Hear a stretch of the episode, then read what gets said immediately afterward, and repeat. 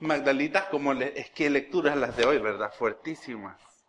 ¿Verdad? Quiero que hagamos un breve recorrido y vamos a hacer una trivia, ¿verdad? Este, solo para darnos cuenta de cómo nos hace falta de leer la Biblia, ¿verdad? Este, quiero, hemos, bueno, como les decía anteriormente, empecemos por el principio, ¿verdad? Estamos en tiempo de la Epifanía y este es el tiempo en el que la iglesia nos invita a nosotros a recordar las maneras en las que Dios se manifestó por medio de Jesucristo y a nosotros amplificar la visión y el entendimiento que tenemos de esas maneras en las que en nuestra propia vida descubrimos a Jesús como Dios y por lo tanto como nuestro Señor, nuestro Salvador, nuestro Redentor, ¿verdad? Y este es un tiempo en que nosotros debemos enfocarnos en buscar esa revelación. Hemos escuchado nosotros ya, estamos en el penúltimo domingo de este tiempo litúrgico te ha dicho, ¿verdad? Que veamos en nuestra vida un Dios tangible, ¿verdad? Que busquemos a Dios en oración, que es lo que vamos a ver el día de hoy también, para que podamos encontrar a Dios en la oración y que podamos nosotros también verlo y experimentarlo. ¿Saben por qué? Porque la fe no es la fe no es lo que repetimos en los credos. La fe no es no es la fe la tradición que recibimos de la iglesia, no solamente eso, sino ese componente vivo de nuestra experiencia cristiana y nuestra experiencia humana y personal del día de hoy. Nosotros podremos sabernos de memoria el credo de Atanasio, si ustedes quieran, ¿verdad? El de Nicea, el de los apóstoles, todos los símbolos de la fe. Todas las afirmaciones de fe bíblica, ustedes las pueden saber. Toditas. Pero si eso no es una realidad en su vida, estamos hablando, como dice la escritura, como el címbalo que retiñe, ¿verdad? Pero aquellos como que son las latas del señor que va comprando latas afuera de la calle. Que retiña, ¿verdad? Pero aquellos como que son las latas del señor que va comprando latas afuera de la calle. Fíjense qué interesante. Hoy, fíjense bien, quiero preguntarles, bueno, hemos escuchado la primera lectura. Quiero antes de compartir una idea general de esto, eh, repasar las lecturas. Qué lindo escuchamos a Jeremías, ¿verdad? Cómo Dios llama a Jeremías. Y les pregunto, cuando Jeremías fue llamado a ser profeta de Dios, el pueblo de Israel estaba cautivo en qué país? ¿Qué imperio había hecho cautivo al pueblo de Israel? Así la catequesis para adultos, mirando En Babilonia, muchas gracias, Oscar, muchas gracias. El pueblo de Israel estaba cautivo en Babilonia, ¿verdad? Y escribían esas cosas de cuando pasemos por los ríos de Babilonia y esos salmos y bla, bla, bla, bla. Todas esas pajas, ya saben. Eh, apenas, ¿verdad? Dios, miren, me cipotía, así como yo, joven, bella, ¿verdad? Y le dice, ¿yo qué, Señor? Le dice, ¿verdad? Así cipotía, así como yo, linda, ¿verdad? Y uno, uno a veces en esta edad le pregunta al Señor, Señor, pero yo, ¿por qué si soy apenas una muchacha? Este, así como era como María, ¿verdad? ¿Y cómo va a ser eso si yo no he conocido varón? ¿Verdad? Estas cosas misteriosas que el Señor hace, ¿verdad? Pero fíjense que Jeremías está ahí, tiene miedo. Y una cosa que nosotros podemos evidenciar en esta lectura es el amor con el que Dios le promete que va a estar con él. Purifica sus labios, ¿verdad? Y ya escuchamos y que, y que puso sus palabras y le dice, fíjense bien qué lindo esto. Entonces el Señor extendió la mano, me tocó los labios y me dijo, yo pongo mis palabras en tus labios y hoy te doy plena autoridad Imagínense qué lindo es el amor de, imagínense qué lindo es el amor de Dios que le dice anteriormente, no tengas miedo de nadie. Yo, el Señor, estaré contigo para protegerte. Miren qué bonito lo que le dice el Señor a Jeremías al que llama. Fíjense qué interesante. Esta es la primera parte que quiero que veamos. La segunda lectura que escuchamos el día de, bueno, el Salmo sí ya lo escuchamos, ¿verdad? De la protección del Señor, cómo nosotros lo buscamos al Señor, cómo el Señor nos renueva, nos busca. Y podemos encontrar en Él esto, que es lo mismo que está hablando Jeremías. Cómo en nuestras debilidades nosotros podemos encontrarnos con la gracia de Dios. Escuchamos la segunda lectura, ¿verdad? Una de las favoritas de las favoritas, ¿verdad? Ahora yo quiero hacer una trivia pregunta. Ustedes saben que esta carta, ¿verdad? Que hay una serie de cartas, cartas escritas a los Corintios, que sabemos que las primeras conocidas las escribió Pablo, y después fue Clemente el que le escribió a la, a la iglesia en Corinto, ¿verdad? Les digo esto, ¿verdad? Porque mucha gente piensa que cuando la Biblia, precisamente la Reina Valera 1960, que tiene en su casa, abierta en el Salmo 91, cuando Dios terminó de hablar ahí, se acabó. Pero gracias a Dios, Dios siguió hablando. Y Dios nos sigue hablando hasta el día de hoy, ¿o no? Digo yo, me pregunto, no lo sé, ¿ustedes qué piensan? La iglesia no terminó en la era apostólica, gracias a Dios. Después vinieron los padres de la iglesia, ¿verdad? Y hicieron unas cosas terribles, ¿verdad? Con la teología, ¿verdad? Ay, pero ay, perdónenlos, son los padres de la iglesia, ¿verdad? Pero Dios siguió hablándole a la iglesia y nos sigue hablando a nosotros hoy. Eso es lo que creemos, ¿verdad? Cuando nosotros decimos creemos en el Espíritu, estamos diciendo que el mensaje que está contenido en las Escrituras está inspirado por Dios. Pero el Espíritu Santo sigue hablando a través de nosotros. ¿O no? Mm. Ahora bien, yo quiero preguntarles a ustedes, ustedes saben, porque yo sé que lo saben, ¿verdad? Yo dije voy a hacer esta trivia porque de verdad yo quiero empezarme a dar cuenta en realidad si lo que yo vengo hablando por seis años alguien me escucha. ¿Verdad? ¿O es que solamente yo hablo con las paredes? Quiero preguntarles, bueno, les cuento, los pongo en contexto para refrescarles un poco la mente para que me contesten.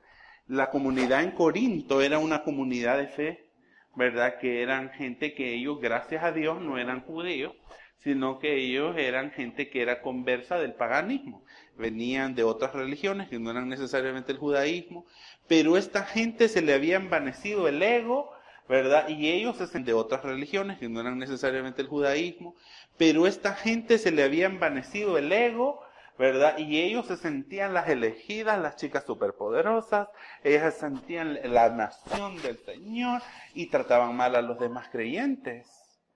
Y cada vez que celebraban la Eucaristía, porque fíjese que esto es bien interesante, la Eucaristía, la celebración de la Cena del Señor, nace en el contexto judío, en las fiestas judías de la bendición de los alimentos, ¿verdad? Y se, hacía de noche, porque por eso se llama la cena del Señor, ¿verdad? ¿No les ha parecido? Ustedes nunca se han preguntado eso. ¿Por qué nosotros son las 10 de la mañana y no estamos celebrando el desayuno del Señor, sino que la cena del Señor? Nunca lo habían preguntado, ¿verdad? Pero para que vayamos nosotros atando cabos, ¿verdad? Y resulta que entonces esta gente en Corinto, ellos se la llevaban porque tenían pisto, la profunda necesidad de decirles, se me van calmando todas, ¿verdad? Y, las cartas a los corintios son regaños para la comunidad en Corinto.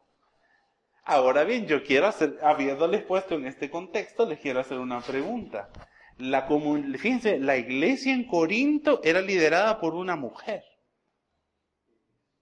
que es la mujer a quien Pablo les envía la carta.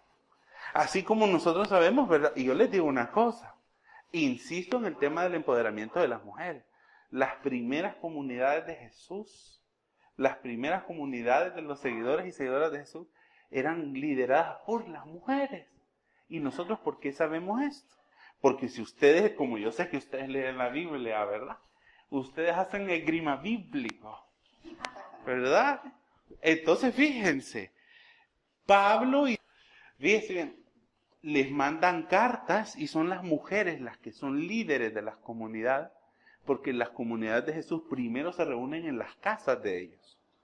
Cuando empieza la persecución se van a las catacumbas y se esconden, porque les quieren ver, pepenarlos. Pero se empiezan a reunir en las casas de las mujeres que abren su casa para recibir a la comunidad. ¿Cómo se llama? Ah, bueno, sabemos que Lidia, ¿verdad? Fue una, una de, las, de las lideresas, Febe, fue, fue diaconisa. Y si ustedes leen el libro de los Hechos, se van a encontrar todas las mujeres maravillosas a quienes nosotros le debemos la iglesia. Ahora yo, ahora viene la pregunta de la trivia del domingo del día de hoy. Por cinco mil puntos. ¿Verdad? ¿Cómo se llamaba la mujer que era la lideresa de la iglesia en Corinto? Pregunta de la trivia del domingo del día de hoy. Por cinco mil puntos. ¿Verdad? ¿Cómo se llamaba la mujer que era la lideresa de la iglesia en Corinto, a la que Pablo le manda esa carta.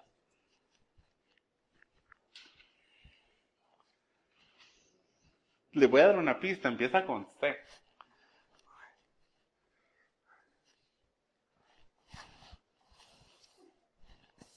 Mire qué interesante. La mujer líder de la iglesia de Corinto. Mm. ¿Verdad que tenemos que empezar a leer la Biblia con ojos de mujer? ¿Verdad que tenemos que dejar de ver a los hombres de la Biblia y empezar a ver a las mujeres en la Biblia? Digo, no sé, se me ¿verdad? Que sería un buen ejercicio. Como ejercicio. Como para que de verdad seamos una comunidad de fe realmente inclusiva. Y empecemos a ver a quienes han estado, han sido hechos a los márgenes por la teología eurocéntrica heteropatriarcal. Aquí tenemos una teóloga feminista, miren. ¿Verdad? Que Nubia nos puede ayudar a nosotros en este, en este avanzar. La lideresa, apúntenlo porque se lo voy a preguntar quizá en el, en el siguiente ciclo litúrgico. La lideresa de la comunidad de Corinto se llamaba Chloe. miren qué interesante. Y es esta mujer la que les da donde reunirse, porque de seguro tenía dinero y tenía una casa bien grande. Porque el ministerio de Jesús, las de las bolas, eran las mujeres. Miren qué interesante. Y Pablo, fíjense ahora, saliendo. Miren qué interesante. Y Pablo, fíjense ahora, saliendo de la trivia, se ganó los cinco mil puntos, me lo vuelvo a guardar. Nada, no les traeré nada de Estados Unidos. No se han ganado nada hasta el momento. Tal vez el próximo domingo se ganan algo, porque vamos bien mal. Este, fíjense bien. Volviendo al tema, hemos escuchado el cántico del amor. Hemos escuchado esta, este poema, ¿verdad? Uno de los textos más conocidos de la Biblia, más utilizados para justificar la violencia también. Porque el amor todo lo puede todo lo soporta. ¿Verdad? Y ahí está una, una sufriendo, aguantando, ¿verdad? Violencia sistemática en relaciones abusivas, porque el amor todo lo puede y todo lo soporta. Fíjense bien cómo son las cosas, ¿verdad? Cómo, cómo para favorecer los, los, sistemas de poder, ¿verdad? Cómo, cómo perpetuar sistemas y desigualdades en, en, en, en el sistema. Interesante. Pero fíjense que lo lindo de este cántico del amor, fíjense bien, es que nos ilustra, nos, nos, demuestra a nosotros cómo es el amor de Dios. Y aquí tengo la trivia de esta lectura. Pablo describe, ¿verdad?, el amor ágape en este texto bíblico. Y la palabra que usa en, en este texto bíblico Pablo en griego es agape, ¿verdad? O agapen, depende de de la escuela de, la escuela de griego que usted hacía, de su léxico griego. Pero fíjense bien, agape es esa manera de describir el amor de Dios. ¿Verdad? Ahora la pregunta trivia de la semana. ¿Cuántas, cuántas palabras griegas hay en la Biblia para describir el amor? Porque en español nosotros tenemos una, ¿verdad? Amor. El amor este, es un conjunto de un montón de cosas, ¿verdad? Que nosotros debemos empezar. Les recuerdo que cuando regrese vamos a empezar a hacer una serie de predicaciones acerca de cómo construir relaciones saludables y cómo vivir nuestra soltería y nuestra vida en pareja LGBTIQ. ¿Verdad? Vamos a empezar a saldar esta deuda histórica que tenemos como comunidad de fe ¿verdad? Porque habéis ciertas personas, ¿verdad? Que tenían encargados hacer ciertos cursos, que no vamos a decir quién es, porque ustedes ya saben quién es, ¿verdad? Porque también es otra cantaleta histórica. ¿Verdad? Eso es lo que yo digo. Pero vamos a tener esta serie de predicaciones en las que vamos a hablar, vamos a tratar de construir un poco algunos mitos acerca de hablar, vamos a tratar de construir un poco algunos mitos acerca del amor romántico, ¿verdad? Y cómo nosotros podemos a la luz de la ética sexual cristiana vivir nuestras vidas y como personas LGBTIQ. ¿verdad? Entonces, estés en pendientes, ¿verdad? Vamos a tener una serie de predicaciones de poder cuando vuelva. Eh, pero mientras se van a quedar ustedes aquí en la cuaresma, van a quedar bien trabados aquí. Pero bueno, la trivia es, ¿cuántas palabras hay en griego en la Biblia para decir amor? ¿Cuáles son, Camilo? Agape, Ajá. Eros, Filias y Thanatos. No. Te falta una, la última, está mal. Ajá. ¿Alguien que le quiera ayudar a Camilo? Ah, bueno, no, pero eh, ¿cuántos? ¿Cuántas? Gracias, es cierto, Camilo, te has ganado cinco mil puntos. Ah, en esta iglesia. ¿Verdad? Yo creo que voy a abrir un banco de estrellitas porque y las vamos a poner a plazo fijo porque ustedes no se las quieren llevar. ¿Verdad? ¿Cuáles son esas cuatro palabras? Ya Camilo dijo tres. Ágape o agape o agapen, ajá, fileos, eros y falta una. No, ese es latín caritas. Ajá, de cómo agape se convierte caritas en latín. Muy bien, ya ven que la iglesia sigue avanzando, ¿verdad? Ajá. La otra palabra es torge, se llama la palabra. Esas cuatro palabras significan, se utilizaron, fíjense bien, y esto creo que es eh, hay muchas razones que no, cómo nosotros entendemos el amor. Fíjense bien, porque en la teología cristiana se cometió un error bien grande.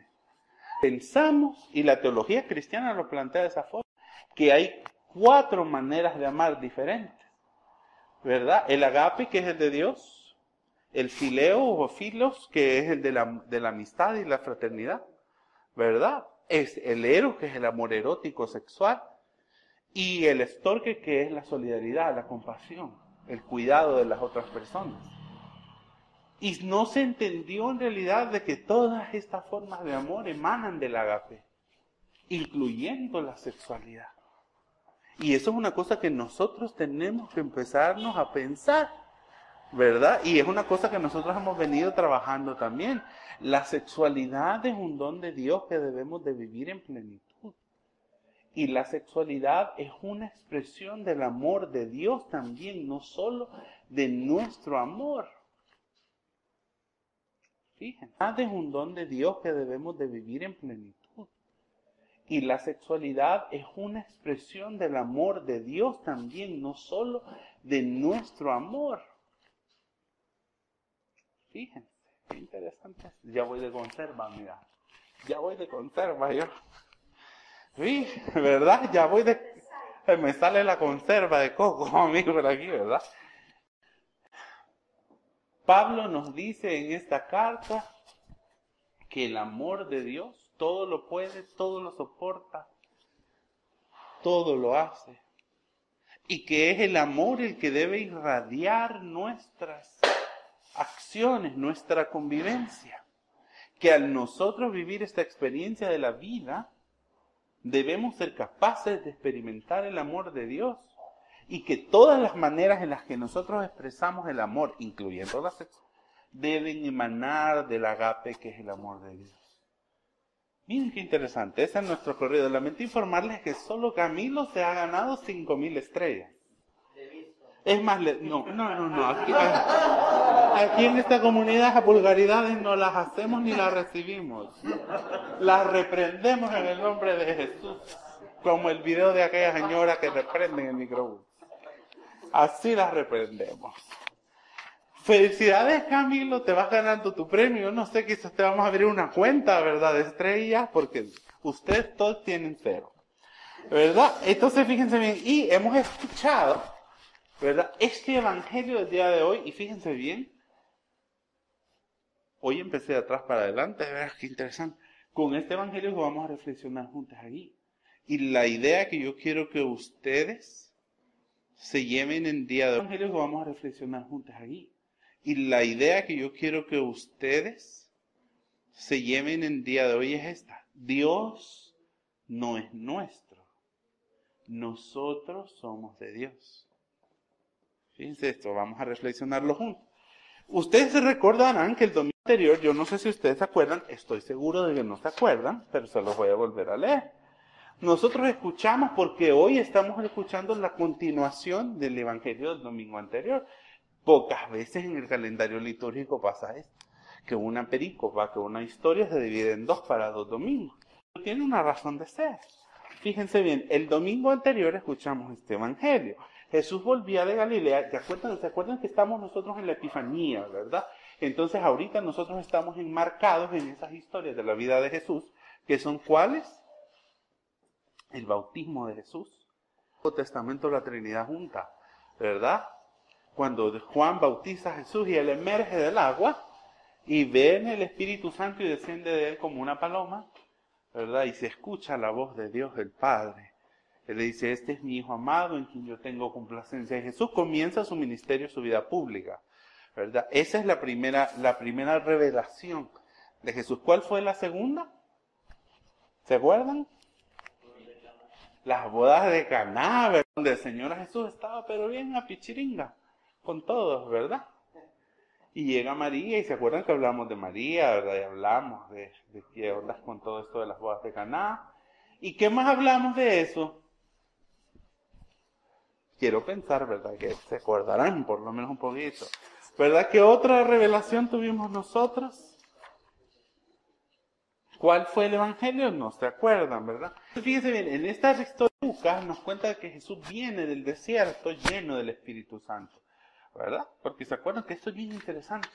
Cómo Jesús sale del bautismo y va 40 días y 40 noches al desierto a luchar contra su propio ego, ¿verdad? En esta, en esta, en esta en esta historia llena de símbolos que ya la van a ver en cuaresma. ¿Verdad? Yo les estoy adelantando un poquito de la cuaresma, porque la cuaresma, estos 40 días de ayuno y oración y de objetivos propios que se van a plantear como comunidad, yo hasta el momento les cuento que no sé qué es lo que ustedes van a hacer en cuaresma. Bendito mi Padre Celestial, yo no voy a estar aquí. Pero cuando venga les voy a venir a decir Magdalitas. Y fíjense bien, se los estoy advirtiendo desde ya. Cuando yo venga, yo les voy a decir, en estos 40 días de la cuaresma, quiero que me digan en qué cambió su vida. Porque ¿saben qué? Yo quiero decirles esto bien, quiero decirles esto bien sinceramente. Si nosotros no estamos haciendo cambios en nuestra vida, no estamos avanzando hacia ningún lugar. Y lo que estamos haciendo aquí es venirnos a dar paz. Fíjense, la vida cristiana es como ir a un gimnasio. Y yo sé que es una alegoría bien pésima la que estoy usando, ¿verdad? Bien pésima, ¿verdad? Fíjese bien, cuando nosotros venimos acá, tenemos que venir con propósitos específicos. Y la cuaresma van a ser esos 40 días que la iglesia nos propone a nosotros todos los años para cambiar esas cosas de nuestra vida que están mal a la luz del Evangelio. Entonces cuando yo vuelva, ¿verdad? Yo voy a venir justo para celebrar palmas con ustedes. Yo quiero que en estos 40 días ustedes me... A la hora comenzaron. ¿Verdad? ¿Verdad? Yo quiero que yo quiero y cada uno me cuente a mí. Fíjate que en esta cuaresma santa y bendita que acabamos de terminar, bueno, cuaresma termina hasta, hasta Domingo de las Palmas, pero ustedes me digan, esto fue lo que yo me propuse y el Señor ha obrado así en mi vida. ¿Verdad? Porque si no venimos a darnos paja. Y si vamos a darnos paja, mejor no gasten bus y no vengan. Fíjese. Quédense en su casa viendo tele. Más divertido. A la iglesia uno no solo viene a aprender con la mente, viene a aprender con el corazón, aprender y a hacer comunidad. Y fíjense que esto tiene que ver con el Evangelio ahorita, no piensen que no. Porque fíjense bien, en ningún Evangelio Jesús entra en la sinagoga. Excepto en estas lecturas del Evangelio de Lucas. Vamos a ver, no piensen que no. Porque fíjense bien, en ningún Evangelio Jesús entra en la sinagoga.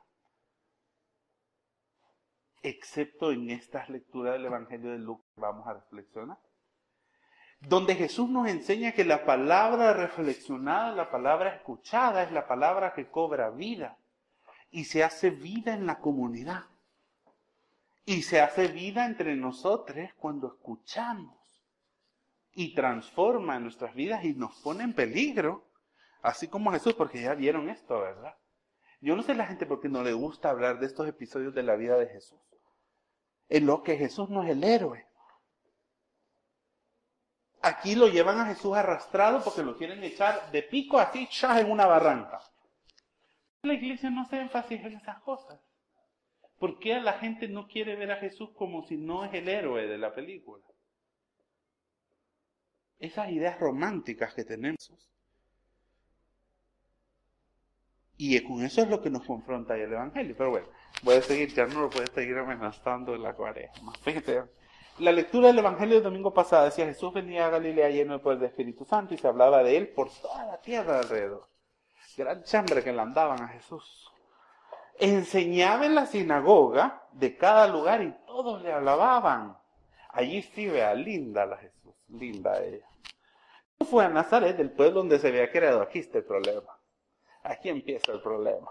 Cuando uno ya va al lugar donde uno. Yo no quisiera ver a nosotros ya empoderadas y divinas en nuestras iglesias de origen. ¿Verdad? Llega Vicente en Draga Taber así. ¿Verdad? Y diga, porque Taber somos todos. ¿Verdad? ¿Qué creemos? Aquí, ajá, mire. Pero Jesús se atrevió, mire. Porque venía lleno del poder del Espíritu Santo. Y sigo leyendo. Imagínense, ustedes entran en su iglesia de sábado, entró a la sinagoga. Como era su costumbre, se puso de pie a leer las escrituras. Sabemos que Jesús era rabino, ¿verdad? Que era maestro de la ley.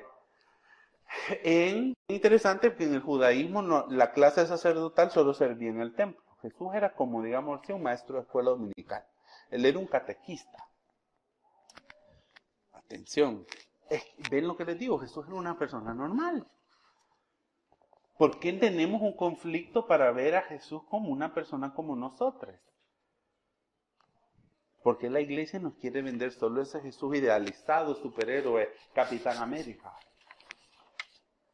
Atención. ¿Verdad? Y dice que Jesús y leyó, ¿se acuerdan lindo este pasaje, verdad? Del, del libro del profeta Isaías, capítulo 61.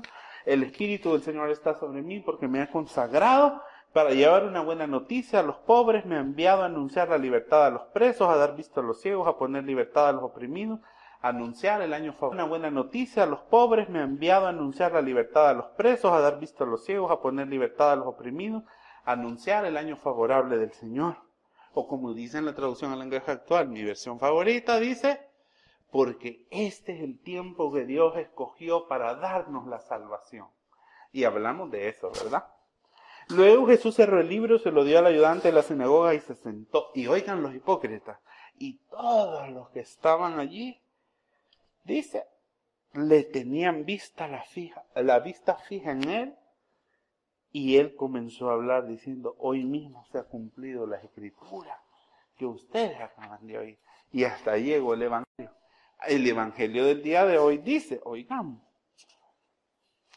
vuelve a retomar esto y dice, Jesús comenzó a hablar en la sinagoga de Nazaret diciendo, hoy mismo se ha cumplido la escritura que ustedes acaban de oír. Oigan, Jesús bella, bella, ¿verdad? Divino maestro. Lindo nuestro Señor Jesucristo. ¿Se imaginan a Jesús con una equipada bien bonita? Señor Jesús bello, Él con sus colochos, así lindo. Como ustedes lo quieren imaginar. Si usted lo quiere ver rubio, rubio. Usted lo quiere ver negrito, negrito. Usted lo quiere ver pelirrojo, véalo como usted quiera. Ya es, ya esas de las, de las reivindicaciones raciales, otro, en otro costal, digamos. Fíjense, y se preguntaban todos. Y este que no es el hijo de José. Menospreciando ya a la gente, ¿verdad? Y así, así dice la gente, y este que no es maricón. ¿Verdad? A mí me encanta este evangelio porque una no es profeta en su tierra. Si no, mírenme a mí aquí. ¿Verdad? Miren como le decía a Marvin, hay países en los que pagan para que una vaya allá y una les hable del Señor. Pero una no es profeta en su tierra. Y dice Señor, pero una no es profeta en su tierra. Y dice aquí, y dicen, y este que no es maricón, le están diciendo, ¿verdad? Y este que, que no es el hijo de José. Y este que no es el bicho que andaba bajando mango allá. Que andaba todo tierroso. Imaginan ustedes Jesús lleno de mango, todo esto. Y la pobre Virgen María detrás, persiguiendo a la criatura inquieta por todos lados. ¿Verdad? Corriendo con Juan el Bautista, agarrándose de los, los llenos de piojos. ¿Por qué no nos podemos imaginar a Jesús lleno de piojos? ¿Por qué tenemos esa idealización de la imagen de Jesús? Atención, fíjense bien. Jesús les respondió, porque como ustedes saben que él sabía los corazones de la gente, ya había hasta víboras que estaban, que estaban, le agarraban las nalgas a Jesús, el Señor sentía las tarrascadas y les dijo, seguramente ustedes me dirán este refrán, médico, cúrate. Jesús había hecho milagros, pero no los había hecho en Nazaret, sino que en todas las aledañas. Fíjense bien, y ellos también, miren, y es válido, porque ellos también querían tener la gracia de Dios. ¿A ustedes no les ha pasado? Yo no digo que la envidia sea buena, pero a veces no envidia de la buena, ¿verdad? Cuando a una persona le va bien y uno dice, bueno, ¿y yo? ¿Y a mí qué? ¿Y yo, Señor, todo lo que yo he hecho? Y yo, Señor, que te sirvo, yo que miren, yo a las nueve llego a Magdala para que Álvaro aparezca a las once de la mañana, la loca y todavía ella contenta a abrazar a todo el mundo. Y yo desde las nueve de la mañana en la iglesia, ya hasta ahora con calor, cansada, devanada. Oh, ya viene devanada la hermana. Ahí uno ya no sabe, ¿verdad? En qué condiciones llega la hermana, ¿verdad? ¿Verdad? Sí, en qué condiciones llega la ¿verdad? ¿Verdad? Sí, cabal, así es. Y fíjese bien, médico, cúrate a ti mismo y además me dirán, oímos lo que hiciste en Cafarnaúm, hazlo también aquí en tu propia tierra. Como quien dice que se ve aquí, pues. La gente le está reclamando. Y viene Jesús, les dijo, les aseguro que ningún profeta es bien recibido en su propia tierra. Verdaderamente había muchas viudas en Israel en tiempos del profeta Elías. Y esta es una historia que yo sé que como ustedes sí leen la Biblia, saben dónde está esta historia, ¿verdad? Y ustedes la conocen, ¿verdad? El profeta Elías. Siempre le he dicho de uno de mis personajes favoritos de la Biblia. Este, este profeta iracundo, depresivo, melancólico, que va y se esconde de la presencia de Dios y le dice, hoy sí yo ya no de la presencia de Dios y le dice, hoy sí yo ya no quiero saber nada de ti. Elías, el hombre que hizo los portentos más grandes del Antiguo Testamento, que hizo que lloviera fuego encima de las ofrendas y quedaron humilladas las niñas, ¿verdad? Las, sacerdotisas de Baal y Astarte. Pobrecitas. ¿Verdad? Las quedaron mal. Allí sí a ellas no le salió mirando.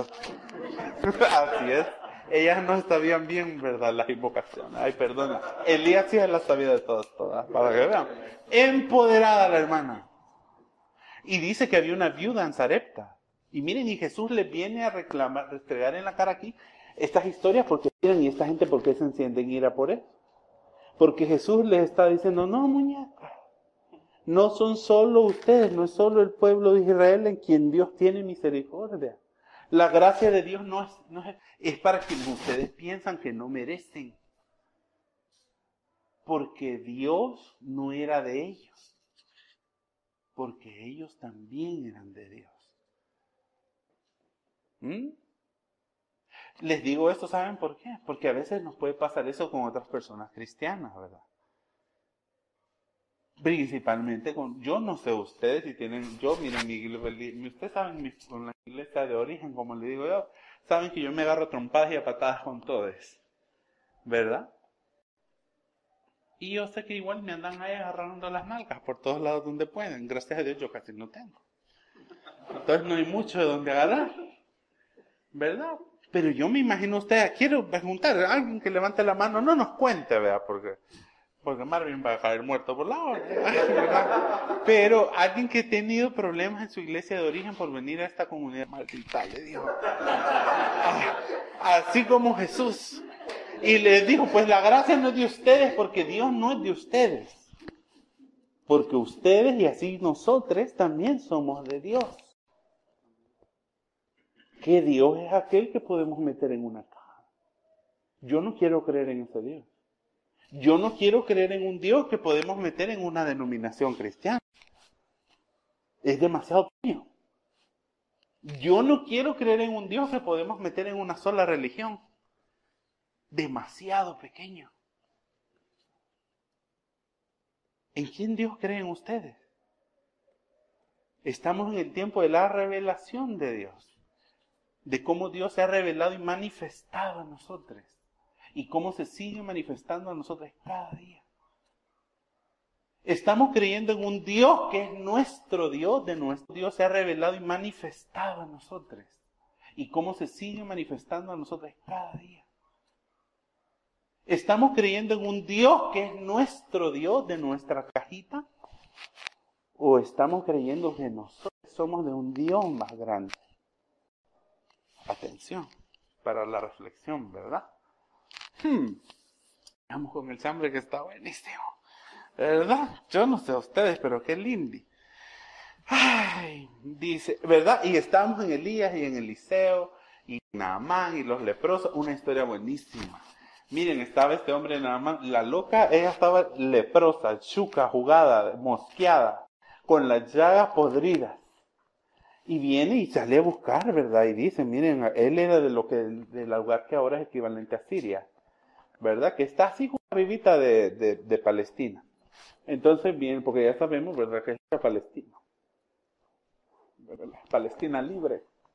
Pero bueno, estas son, ay, disculpe, esas son porciones que tenemos aquí de vez en cuando en el púlpito, ¿verdad? Voy a poner aquí una calcamonía de Dios Palestina libre.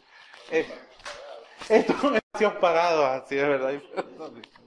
Pero fíjense bien, Jesús, y dice que Naamán, ¿verdad? Porque yo sé que ustedes conocen, es mejor cuéntenmela ustedes. ¿Quién conoce la historia de Naamán? Levante la mano.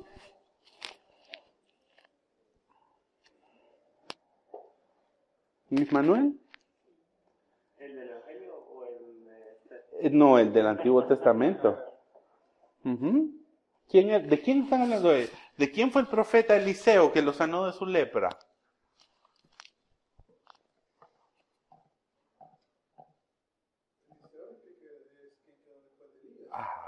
Ajá. Ajá, ¿y qué pasó con el general sirio? ¿Qué tenía? Ajá. Ajá, ¿y qué pasó con el general sirio? ¿Qué tenía? En el Jordán y él le dijo, y en el... Y en el acelguate quiere este que yo me vaya a meter, La Lina Paul tomaba agua del acelguate, ¿Ustedes se acordarán? ¿Verdad? Fíjate, ella tenía la fe del liceo, miren. miren qué interesante, ¿verdad? Para que vean que la fe mueve montañas hasta en los tiempos de mí. Ven, ven hay una continuidad. Y entonces viene y hay gente que busca a Dios. Y esto es bien interesante porque Naamán era sirio.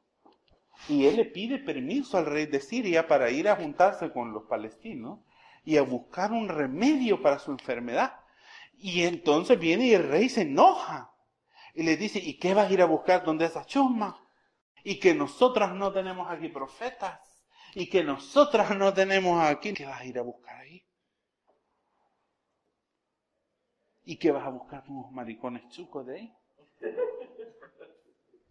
Ya hemos escuchado eso nosotros.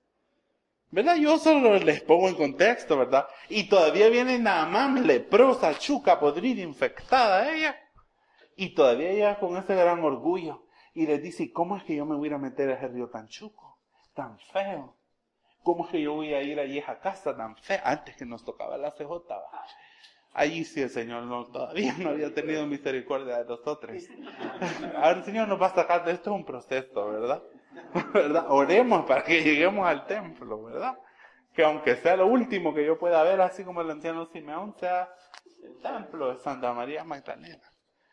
Pero fíjense bien, y le dice, pero es que mira, ya en Siria hay unos ríos tan bellos, niñas, gente que fueron a Lourdes y no me trajeron agua. Todavía, nunca se lo voy a perdonar. Y él sabe que yo soy Tauro y a mí jamás se me olvida nada. Hmm harina de otra cosa. Pero fíjense bien, y le dice, aquí hay tantas cosas bellas que tenemos. Aquí en nuestras iglesias de origen, ¿qué tenemos nosotros? Catedrales de piedra preciosa, música de órganos, ¿verdad? Himnarios escritos por Juan y Carlos Wesley. Iglesia anglicana, preciosos, vitrales del siglo XII, ¿verdad? La monarquía, por supuesto. La silla de San Eduardo, confesor. Y todas esas cosas preciosas. Ustedes que tienen en su iglesia de origen, ¿qué dejaron allá? ¿Con qué las tienta el diablo para que vuelva? La sana doctrina, dejamos el adrenalina para que vuelva. La sana doctrina, dejamos el adrenalina De la sana doctrina, líbrame, Señor. Pero, ¿verdad? ¿Qué más dejamos allá? El pastor bien guapo, yo sé. Yo, sí, yo, debo, yo debo confesar, usted sabe, ¿verdad? Ese pecado culposo. Ahorita antes, mire, este es mi precuaresma. Yo a Toby Jr. lo veo tan guapo. Pero tan guapo. Yo creo que es toda la violencia patriarcal, hegemónica, que él representa, ¿verdad? ¿Verdad? Pero yo, lo veo tan guapo. ¿Verdad? ¿Verdad? ¿Ven? Ya empezamos la cuaresma casi. Fíjense bien. ¿Qué cosas nosotros estamos allá? Y dice que Naamán estaba encachimbado. ¿Verdad? ¿Ven? Ya empezamos la cuaresma casi. Fíjense bien. ¿Qué cosas nosotros estamos allá? Y dice que Naamán estaba encachimbado. Y le dijo, guerrero, no me voy a meter. Pero necesitaba la sanidad. Y él necesitaba encontrar ese Dios que era más grande que su propia caja mental. Y él necesitaba encontrar el Dios real, no el Dios de los profetas sirios, no el Dios, el, Dios de los dioses sirios. Él necesitaba conocer el Dios real. Y dice que después lo convencieron y le dijo, mire, deje la mala actitud, ya deja de estar de perra y te me comportás. Porque estando como cajos perra, atada a tus llaves mentales, atadas a tus cajas, besando las cadenas que te oprimen, no vas a encontrar la sanidad que necesitas. Dios Jordán. Y Eliseo, y Eliseo, fíjense cómo, cómo es la voluntad de Dios. Eliseo ni siquiera lo vio, sino que le mandó a decir que siete veces iba a meter, gran chambre, ¿verdad, Marito? ¿Verdad? Debería, debería, sí son los chambres de la Biblia, interesantísimo. Y dice que le dijo, siete veces te vas a sumergir en el agua y vas a salir y vas a salir sana niña, nueva, empoderada, rica, bendecida. ¿Verdad? Como el cedro del Líbano, ella, preciosa, divina. Y dicho y hecho, se le cayó la lepra a la loca para, que él pudiera comprender que Dios es más grande de lo que nosotros podemos pensar. ¿Cómo estamos nosotros viendo de Dios en nuestras vidas? Pregunto, ¿de qué caja mental Dios nos quiere sacar? Pero sigamos con el chambre. Es que saben que no avanzo. Yo prometo que ya me voy a callar. Ya, ahorita, ahorita. Muchos enfermos de lepra en tiempos de... Es que como ustedes no leen la Biblia, me toca en contexto, ¿verdad? Muchos enfermos de lepra en tiempos del profeta Eliseo pero gracias porque por lo menos sí conocías la historia, ¿verdad? Miren mejor la gente y no ustedes, que ya tienen años de estar aquí, qué vergüenza. Sí, sí, te vamos a regalar cinco mil estrellas. Sí, ¿verdad? Ah, sí, sí, ¿verdad? Mejor, es que, es que después vamos a hacer tablita de intercambio de regalos. Entonces, dependiendo de cuántas estrellitas tengas, vas a poder tomar un regalo de una mesa. Así es, fíjese, dice así. Pero no fue sanado ninguno de ellos, sino Naamán, que era de Siria. Al oír esto, todos los que estaban en la sinagoga se enojaron mucho. En que Dios habla hoy suaviza muchas cosas, porque esta es para la lectura pública, para no asustar a los niños más que todo. Se enojaron mucho, se levantaron y echaron del pueblo a estas son las historias de Jesús que la gente no nos gusta contar, ¿verdad? Porque nos gusta verlo sentado en el burro entrando el domingo de palmas y todos diciendo, Hosana, Hosana, ¿verdad? Esa es la imagen que nos gusta de Jesús. Pero ¿por qué no nos gusta ver el Jesús que fracasa? ¿Por qué nosotros no podemos, dice, y esto es pésimo, ¿saben por qué? Porque si nosotros no podemos ver que en nuestros fracasos la gloria de Dios puede surgir, vamos a vivir con una actitud bien fea. Y aquí tenemos a Jesús, fíjense bien. Y esta es una de, las, de estas historias. Jesús viene y lo a Jesús, fíjense bien. Y esta es una de, las, estas historias. Jesús viene y lo han sacado arrastrado de la sinagoga. ¿Se imaginan ustedes el tumulto de judíos? Perdón mi comentario antisemita, pero ¿se imaginan ustedes el tumulto de judíos enojados? Porque a los judíos no se les puede tocar por ningún momento el tema de que haya alguien más que sea elegido por Dios, porque solo ellos. Ay, tienen ellas una clavazón mental, ¿verdad? Que Dios me perdone, porque a veces nos ponemos como que somos judías. Y que solo aquí, y solo a mi manera, y solo así. ¿Y quién la saca a usted de ahí, hermana? Es que se sube en el macho y quién la baja. Y dice aquí, lo sacaron. Y lo lleva, y no, y no le dijeron, vaya, loca, salite de aquí, la sacaron de la casa. No la sacaron de la iglesia, los iban a sacar del pueblo y lo llevaban para un despeñadero a matarlo. Porque estaba blasfemo aquí enfrente. Ya me fue cristiano porque mi maestro lo hacía. Y lo lleva, el obispo que era un de primera categoría, pero bueno. Y miren, y lo llevaban para el despeñadero a Jesús. ¿Cuántas veces nosotros no nos han empujado al despeñadero? Porque la gente no está de acuerdo en nuestra manera de vivir, en la manera en la que vemos el mundo, en la manera en la que amamos, o con amamos.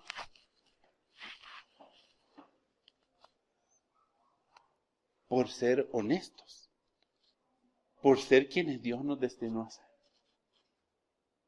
por nuestros ideales, ¿verdad, Zapata?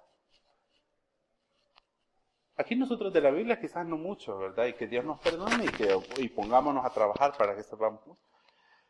Pero creo que somos una iglesia y una comunidad de fe que sabe hacia dónde va. Que tenemos claro que Jesús es el ejemplo a seguir. Quiero pensar que por lo menos eso lo tenga la vida. Y ya con eso que lo tengamos claro, lo demás es albañilería. Pero hay que trabajar en ello, ¿verdad? Y miren qué lindo aquí. Pero Jesús pasó por medio de ellos y fue. Vino Señor Jesús, le dijo, pobres enfermas. Gente enferma, le dijo Jesús.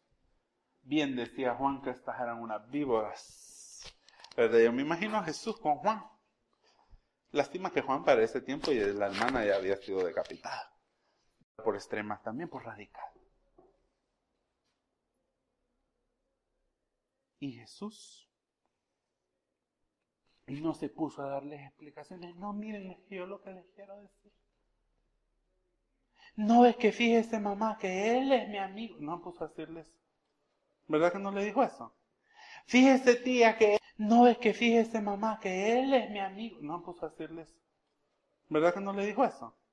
Fíjese tía que ella es una amiga muy especial, muy querida mía. ¿Verdad? No, mamá, que yo estos tacones son de una amiga. ¿Verdad? No dice aquí que Jesús le dio explicación en ningún momento. ¿Saben por qué? Porque Jesús sabía lo que estaba haciendo. Porque Jesús sabía que lo que decía era la verdad. Y cuando uno sabe cuál es la verdad, que el mundo abra paso para que uno pase. Cuando uno sabe cuando uno está firme en su fe, en sus convicciones. Y eso es otra cosa que quiero decirle a Nubia, fíjense, que a mi Nubia me inspira, ¿saben por qué también? Porque es una mujer que sabe cuál es su causa.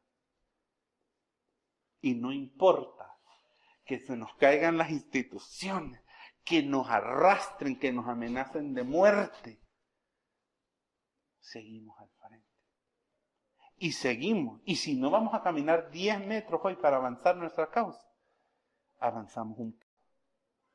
O nos detenemos para agarrar fuerza.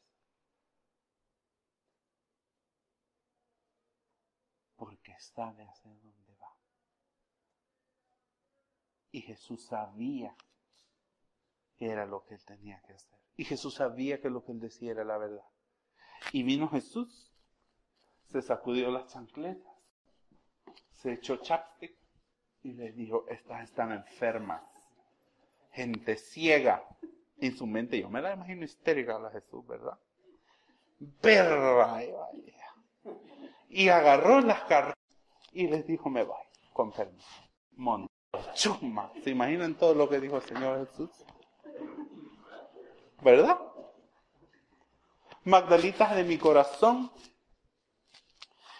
Dios no es nuestro. Nosotros somos de Dios. Que este tiempo de la Epifanía, que este tiempo que sigue faltando, en este tiempo que estamos después de la Epifanía, Dios siga revelándose a ustedes de maneras extrañas, de maneras que les confronten, que maneras que afirmen quiénes son, que puedan afirmar ese amor que hemos escuchado hoy, tan hermoso en la carta a los Corintios, que esa firmeza en la fe de aquel resucitado y glorioso Señor nuestro, afirme el amor de Dios en sus corazones y permita que en todas sus acciones el amor es, es, amanerada, pero yo la veo a ella que es amor en persona. Que digan, no, miren, ella es negrita, es pobrecita, ya, ay, no, yo no sé. Pero qué mujer más llena del amor de Dios. Es que una la ve y se llena de amor. Que Dios permita eso. Que Dios nos permita tener la amplitud mental. Y que Dios abra nuestros ojos para poder ver a Dios. Donde el mundo nos dice que no podemos verlo. Que el amor de Dios, que la verdad de Jesucristo nos dé la fuerza que necesitamos para caminar decididas como Jesús sobre ese camino que es el mismo. Que no nos importe que la gente nos quiera agarrar a pedradas. Que no nos importe que el mundo sobre ese camino que es el mismo. Que no nos importe que la gente nos quiera agarrar a pedradas que no nos importe que el mundo piense que estamos locos por decir que Dios habita en los lugares donde la gente dice que no. Y que como Jesús agarramos nuestra cartera, nos echemos chapstick y salgamos caminando en medio de la adversidad. Y hay felicidad, darse uno mismo, eso es amar, dar alegría y felicidad. Darse uno mismo, eso es amar.